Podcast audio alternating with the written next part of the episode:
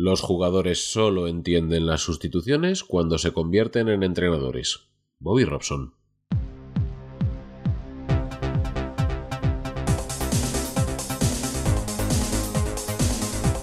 Podcast Podosférico.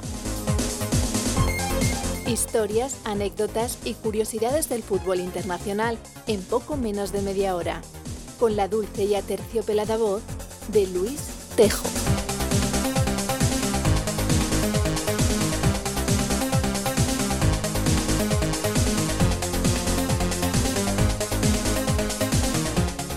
Ya lo sé, soy malvado y perverso y te he dejado dos semanas sin tu ración del podcast podosférico, el espacio de media horita escasa dedicado al lado más original, raro, incluso friki del fútbol. Bueno, ya después de 24 episodios, 25 con este, sabes de sobra de qué va este programa. Y si no, a tiempo estás de meterte en Evox y echarle una oreja a los anteriores, que hay historias que merece la pena escuchar. También está en Spreaker y en otras plataformas, pero en Evox mejor, porque en otros sitios no me dan almacenamiento ilimitado y me toca ir borrando los antiguos. El caso es que las últimas dos semanas no ha habido grabación podosférica. Con el jaleo que ha sido el fin de semana no te sorprendas. Casi me dan tres o cuatro infartos. Lo raro es que haya llegado vivo este miércoles. La mala noticia que te tengo que dar es que probablemente este sea el último de la presente temporada, que 25 es un número bastante redondo. Ya quisiera más de un jugador que le dieran tantos partidos el año de su debut. Aquí en España se van acercando los calores del verano, las vacaciones y probablemente te vaya apeteciendo más estar tirado en la playa o en la piscina que escuchar podcast de fútbol. Así que en principio hoy terminamos el curso. En principio porque si veo que me da el mono igual grabo algo durante el verano. Pero no prometo nada, iré avisando en Twitter, ya sabes, arroba podosférico. De momento, no perdamos más tiempo, soy Luis Tejo, hoy es miércoles 2 de junio, el árbitro mira el reloj, pita el inicio del partido y empieza el vigésimo quinto episodio del podcast podosférico. ¡Al ataque! Atiende, llegan las noticias.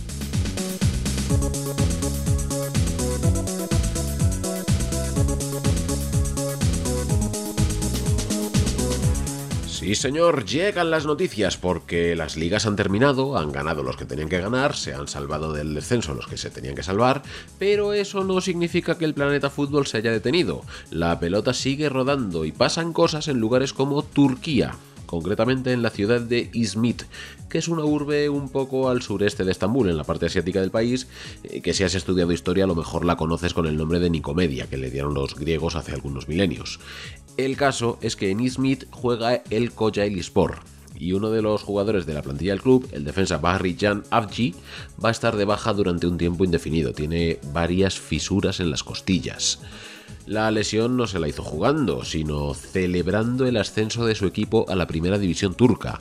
El Kocaelispor sacó el típico autobús descapotable para que recorriera la ciudad mientras la gente le aplaudía, pero al planificar el recorrido no se le ocurrió pensar que le tocaba pasar por debajo de un puente demasiado bajo. El bus eh, cabía justito, pero Barry, que estaba asomado, no se dio cuenta, se quedó enganchado en el techo y se cayó al suelo desde los 3 o 4 metros de alto que tiene el vehículo, estampándose contra el asfalto y hubo suerte porque detrás venían más coches que vieron el accidente y frenaron a tiempo. Le llegan a atropellar y lo mismo acaba su carrera por una fiesta.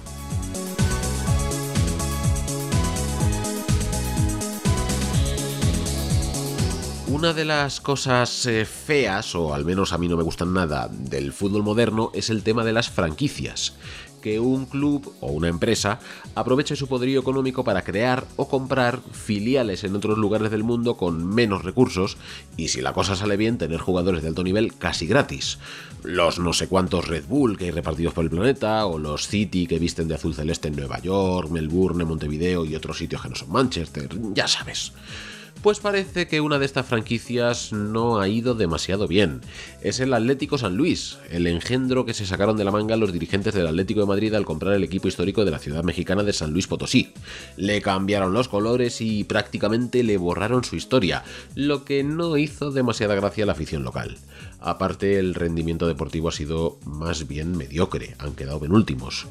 Los Giles y Cerezo se han hartado y dicen que venden el San Luis Y hay un interesado, el empresario mexicano-estadounidense Jeff Lufnow, que está dispuesto a pagar unos 38 millones de euros más o menos.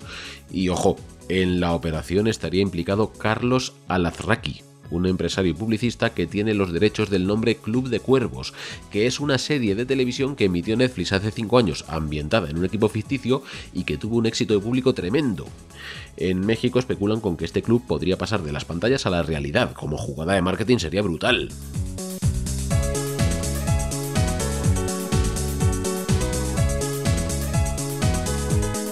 Sabía yo que el Brexit iba a acabar trayendo líos y que iba a afectar a lo que más nos importa del Reino Unido, que es la Premier League.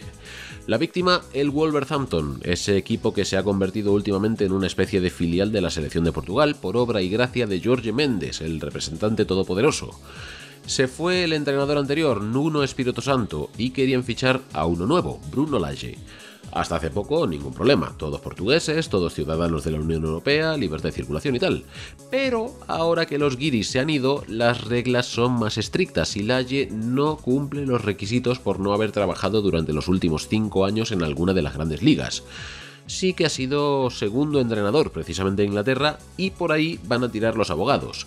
Veremos si cuela o si tienen que buscarse a otro. Seguimos.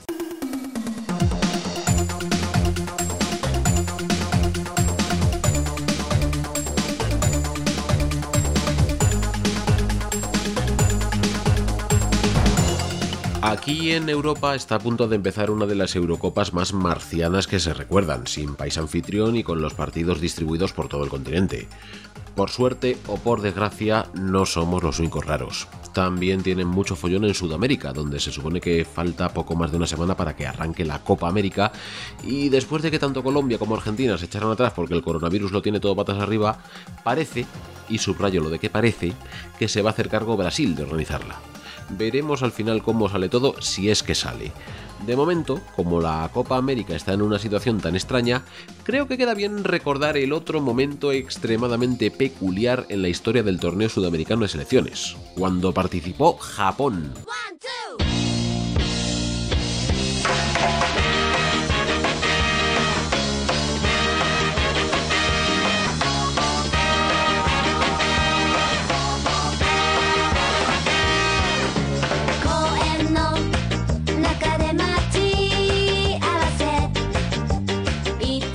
Te pongo en situación. Lo mismo que en Europa tenemos la Eurocopa, en América tienen la Copa América. Ya ves que nadie es demasiado original con los nombres. Pero ojo, hay matices. A efectos futbolísticos, América no es un continente sino dos. Por un lado, el norte y el centro, que lo gestiona una asociación que se llama CONCACAF. Y por otro, el sur, que lo lleva la CONMEBOL. La Copa América la organiza esta última, así que solo participan en ella los países de Sudamérica, que son 10. Colombia, Venezuela, Ecuador, Perú, Bolivia, Chile, Argentina, Paraguay, Uruguay y Brasil. Las Guayanas a efectos futbolísticos pertenecen a Norteamérica porque tienen un nivel tan bajo que los del sur no la quieren. 10 eh, países son eh, poca gente para un torneo grande. Se puede hacer, pero parece como que se queda corto. Así que a partir de los años 90, la Conmebol decidió subir hasta 12 para montar una fase de grupos en condiciones, con tres grupos de cuatro, que se clasificaran los dos primeros y los dos mejores terceros, y luego con esos ocho unos cuartos de final y todo eso que tienen los campeonatos que molan.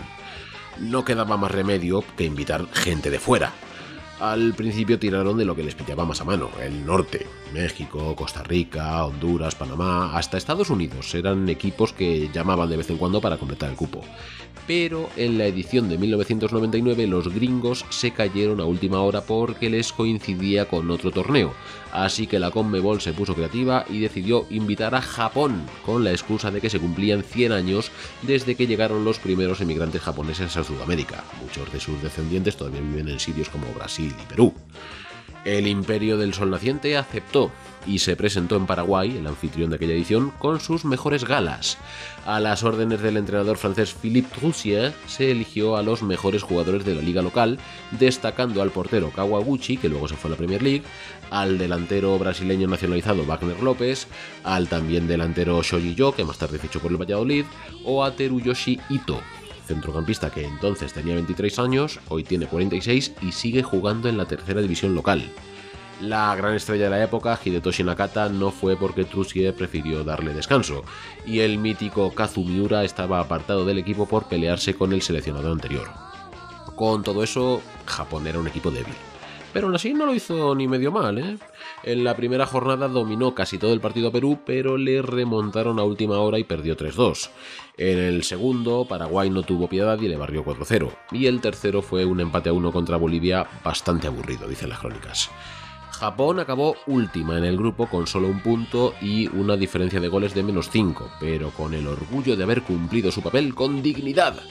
Luego en 2019 les volvieron a llamar y también a Qatar, pero eso ya es otra historia que dejamos para otro día. Más cosas.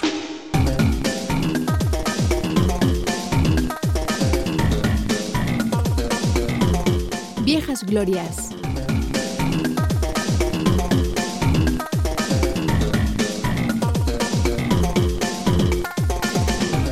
Esta sección dedicada a recordar la trayectoria de algún futbolista mítico, pero del que por algún motivo hoy no se habla todo lo que deberíamos, es buen momento para resolver el reto que planteé en el último episodio, hace ya tres semanas. Igual ni te acuerdas, así que te refresco la memoria. Buscamos al futbolista que haya ganado más ligas de primera división, da igual el país, en toda la historia. Y ese honor le corresponde a Roar Strand.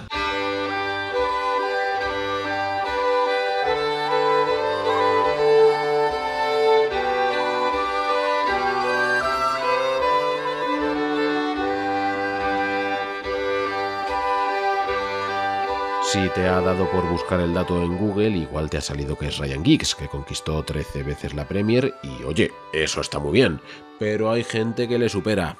El señor Roar Strand puede presumir de haber ganado hasta 16 veces la liga a lo largo de su carrera profesional, todas ellas no solo en el mismo país, sino también en el mismo equipo, el Rosenborg de Noruega. El club blanquinegro es de la ciudad de Trondheim, que viene estando al norte. Bueno, en realidad si miras un mapa de Noruega entera, Trondheim estaría en el centro, incluso un poquito al sur. Lo que pasa es que casi toda la población de Noruega vive en el extremo sur, porque más arriba hace un frío que pela. Así que para ellos eso es norte. El Rosenborg, decía, es el gran dominador histórico del campeonato, lo ha ganado 26 veces. Para que te hagas una idea, el segundo, que es el Fredrikstad, tiene solo 9. En los años 90 y 2000 no es que el Rosenborg fuera el mejor, sino que directamente arrasaba. Entre 1992 y 2004 no hubo otro campeón.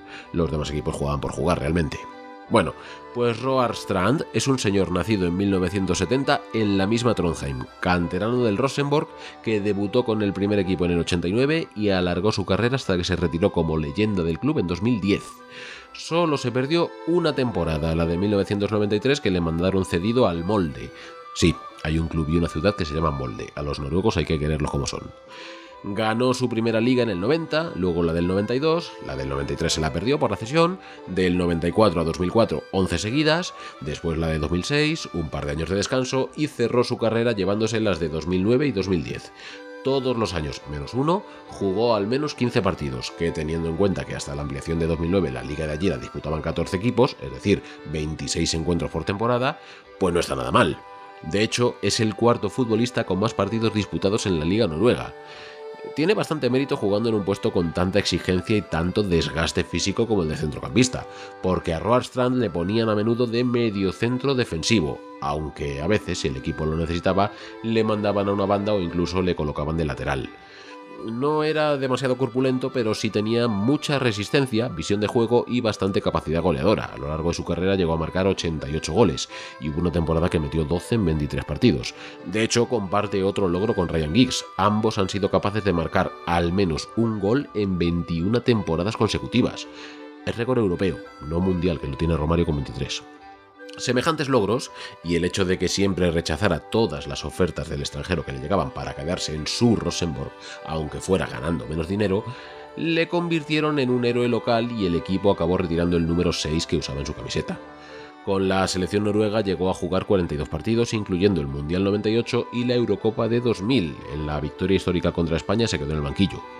Podrían haber sido más partidos, pero en 2004 decidió dejar la selección para centrarse en su club. Antes, en 2001, le dio tiempo a ser el protagonista de otro hecho histórico con Giggs.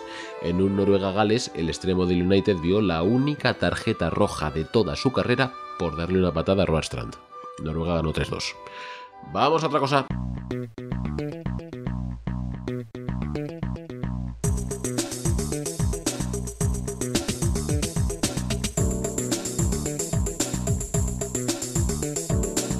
El equipo de la semana.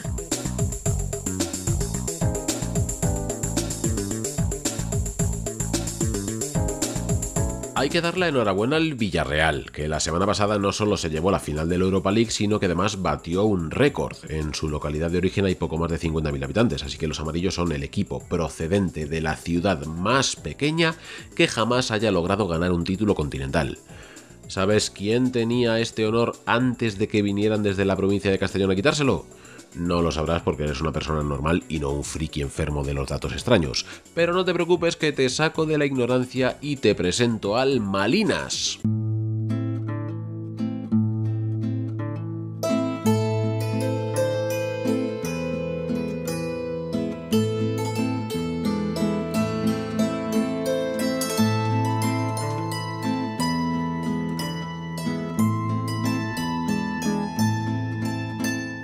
Malinas es el nombre tradicional en castellano de la ciudad que en idioma neerlandés se conoce como Mechelen, escrito Mechelen. Es una localidad eh, pequeñita, pintoresca, en Flandes, en la parte norte de Bélgica, más o menos a mitad de camino entre Bruselas y Amberes. Según el censo actual, tiene 86.304 habitantes. Allá por 1988 tenía unos 10.000 menos. ¿Y por qué te puede interesar la cantidad de gente que tenía una población secundaria flamenca hace más de 30 años? Porque en aquel 1988 el Real Club de Fútbol Amarillo y Rojo de Malinas, que esa es la traducción de su nombre completo, así que puedes imaginarte qué colores es su camiseta, se proclamó campeón de la extinta Recopa de Europa. En aquella época tenían un equipo potente, con gente como el portero Prudhomme, titular habitual de Bélgica, o el central Lake Listers, también internacional y padre de la tenista Kim, que a lo mejor te suena porque llegó a ser número uno del mundo, o Ervin Kuman, el hermano del todavía entrenador del Barça, o Eli Ohana, considerado uno de los mejores futbolistas de la historia de Israel.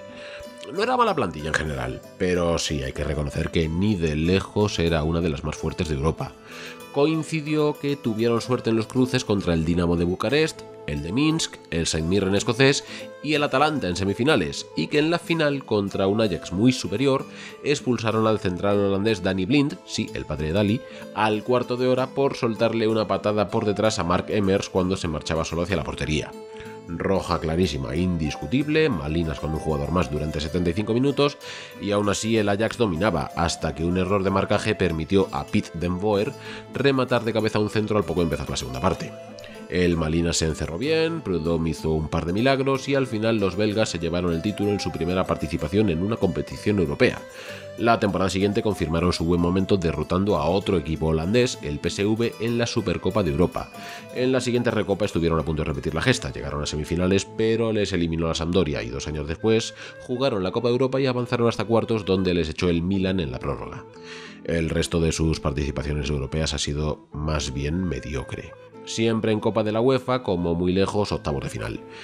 Esa es la trayectoria internacional para un equipo bastante antiguo, fundado en 1904, que fue importante en los años 40, cuando ganó tres ligas, que se llevó otra más en 1989, y que puede presumir de haber ganado dos copas, la del 87 que le permitió participar en aquella recopa, y la de 2019, aunque tras esta última se quedó sin competir en Europa porque le cazaron amañando partidos y le castigaron dejándole fuera. Más allá de eso, se ha pasado casi toda su historia luchando por mantenerse en primera división y bastantes años en segunda intentando volver a subir. Incluso en 2003 le bajaron a tercera por deudas, aunque tardó poco en recuperarse. Pero su momento de gloria europea en la recopa de aquel 1988 mágico no se lo quita nadie salvo el Villarreal, que ha venido a romper su récord. No pasa nada, el podcast podosférico aún se acuerda del Malinas. Seguimos.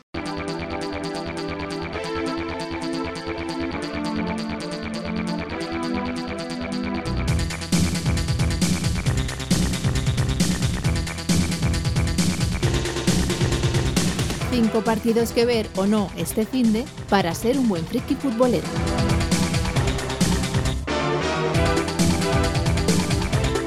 Sí, señor, llega el momento de la agenda, porque aunque la Liga Española ha terminado y la Eurocopa aún no ha empezado, todavía hay mucho fútbol que ver por ahí.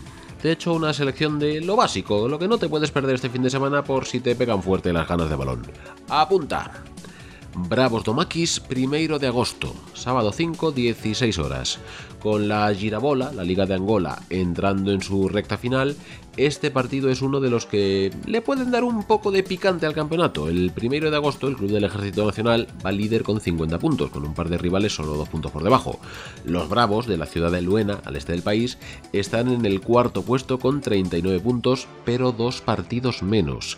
Si ganan este y los dos que tienen pendientes, las cosas se pueden poner muy apretadas. Arabia Saudí, Yemen. Sábado 20 horas. Eh, sería un partido intrascendente del grupo D de la fase de clasificación asiática para el Mundial, en el que salvo milagro la victoria será para los saudíes que van líderes destacados. Si no fuera por un detalle peculiar. Eh, ahora mismo en Yemen están en plena guerra civil y uno de los bandos está apoyado por Arabia, que tiene medio país invadido. Y en este contexto la selección nacional yemení sigue funcionando. Si yo fuera espectador vería el partido con casco, incluso aunque estuviera delante del televisor, por si acaso. Bragantino Bahía, domingo 6 a las 2 de la madrugada. Ya ha empezado el Brasileirao, el campeonato nacional de liga, porque en Brasil les da igual que se ponga en marcha la Copa América. Si tienen que jugar, juegan igual. La semana pasada se disputó la primera jornada y ya hay dos equipos que han destacado, que son los que protagonizan este partido. Ambos empezaron la temporada ganando 3-0. Si hay que elegir, este podcast va con el Bahía, única y exclusivamente porque el nombre completo del rival es Red Bull Bragantino. Melbourne Victory, Melbourne City, domingo 8 y 5 de la madrugada. Derby en la A-League, el campeonato más importante de Australia, y allí tienen lo del virus más o menos controlado, así que puede haber mucha gente en la grada y quizás tengamos ambiente de derby de verdad. Aunque en principio la cosa no debería tener mucha historia, el City va líder y el Victory es penúltimo con 30 puntos menos. Fricada, el nombre oficial, sin contar el del patrocinador comercial, del campo donde se juega el partido, que pertenece al gobierno del estado y lo usan habitualmente los dos equipos, es Estadio Rectangular de Melbourne. En un país donde tienen otro deporte extremadamente violento que también llaman fútbol, pero que se juega con pista y balón ovalados, hacen bien en dejarlo claro. Great Olympics Hearts of Oak, domingo 17 horas. Partido emocionante en la Premier League de Ghana. El tercer clasificado recibe al líder con solo 5 puntos de distancia entre ellos. En medio, a ver si rasca algo, el Asante Kotoko, del que te hablé en el episodio 15 allá por febrero. Si no lo oíste entonces, deberías escucharlo ahora, que tiene una historia interesante. Como ves, eh, te va a tocar trasnochar o bien madrugar más de la cuenta. Tú eliges. Si fueran en día de diario, te vendría muy bien para aprovechar y ponerte a planchar con la energía barata, pero en fin de semana, por lo visto, da más o menos igual. Bueno, tú disfruta del espectáculo. Yo lo que hago es ir cerrando, que ya es tardísimo.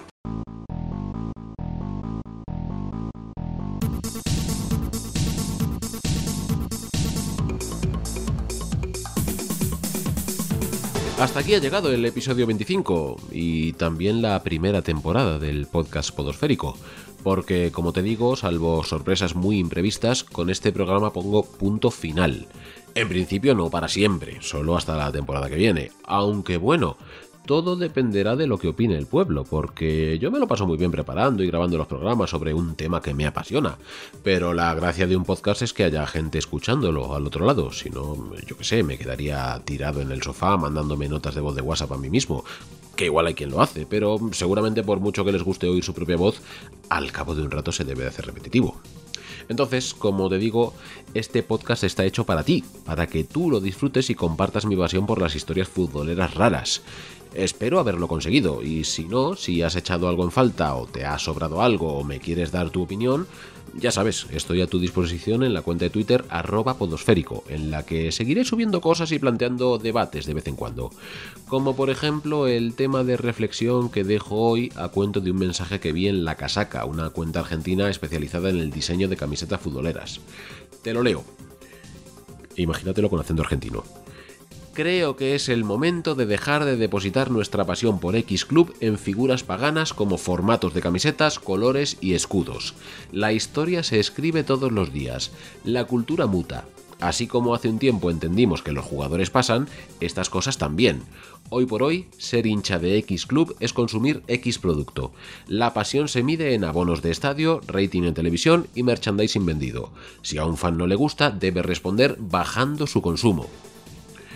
Y me parece un punto de vista respetable, pero con el que yo no termino de estar de acuerdo, porque no creo que un equipo de fútbol sea una empresa más en la que sus símbolos sean meras herramientas de marketing.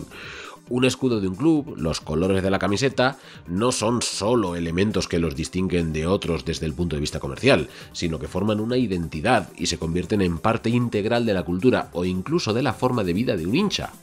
He visto mil veces emblemas de clubes en la piel de los seguidores más fanáticos, pero no me imagino a nadie tatuándose el logo de Coca-Cola o de McDonald's o de Mau, por mucho que les gusten los productos que venden.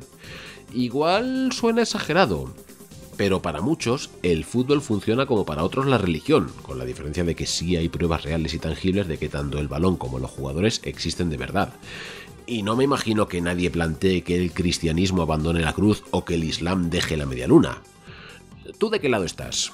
¿Crees que los símbolos en el fútbol son sagrados y deben conservarse lo más parecido posible al original? ¿O consideras que modificarlos es parte de la evolución natural y que es incluso positivo para atraer a nuevos fieles?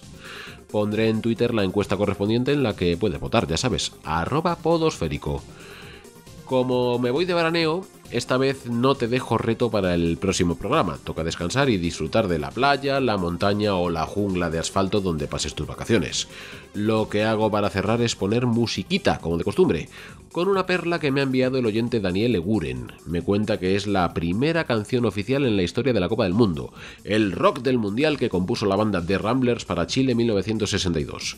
Pitido final, acaba el partido, nos vamos a descansar hasta la próxima temporada. Soy Luis Tejo, me despido por hoy y espero verte en la convocatoria algún miércoles de estos. ¡Feliz verano!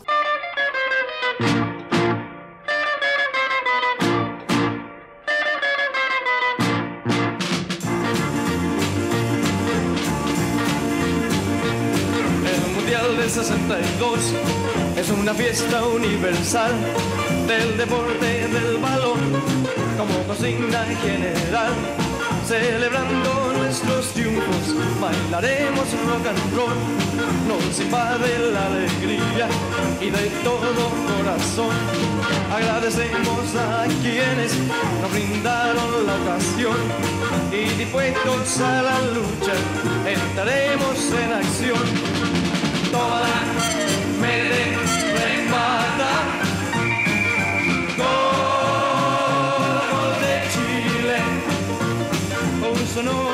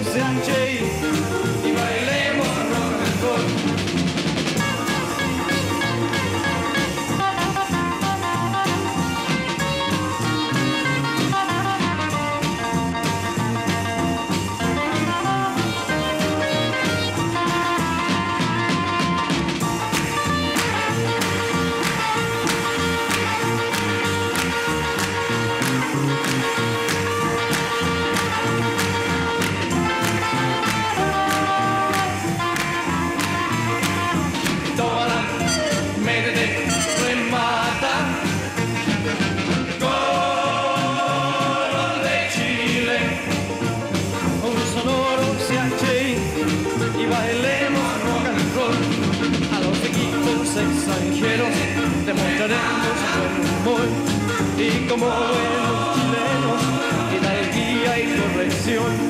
Y aunque sea en la derrota, bailaremos rock and roll. Tómala, métete,